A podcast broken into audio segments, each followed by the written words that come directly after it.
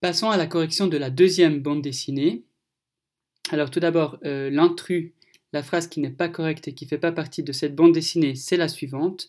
La maman est contente que les enfants jouent ensemble dans la chambre. C'est pas ce qui s'est passé dans cette histoire. Alors pour les remettre dans l'ordre, tout d'abord, la première phrase c'est deux jeunes enfants jouent dehors. Ensuite, il commence à pleuvoir.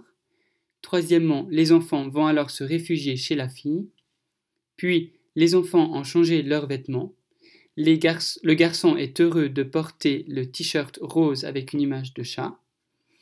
Cinquième phrase, le garçon et la fille jouent ensemble aux poupées. Sixième, la maman de la fille ne trouve pas cela normal. Elle demande au garçon de rentrer chez lui. 7. La maman de la fille euh, prête un parapluie rose au jeune garçon. 8. La maman change d'avis et préfère donner le parapluie euh, noir au garçon. Et enfin, la neuvième phrase, la maman oblige à sa fille de jouer dorénavant aux poupées avec d'autres filles. Alors, pour répondre aux questions, qui est sexiste dans cette bande dessinée? Eh bien, c'est la maman de la fille. Pourquoi? Parce qu'elle interdit à sa fille de jouer à la poupée avec un garçon. Que ferais-tu à la place de la maman? Alors, il y a de nouveau beaucoup de propositions possibles. Voilà celle que je mets en avant.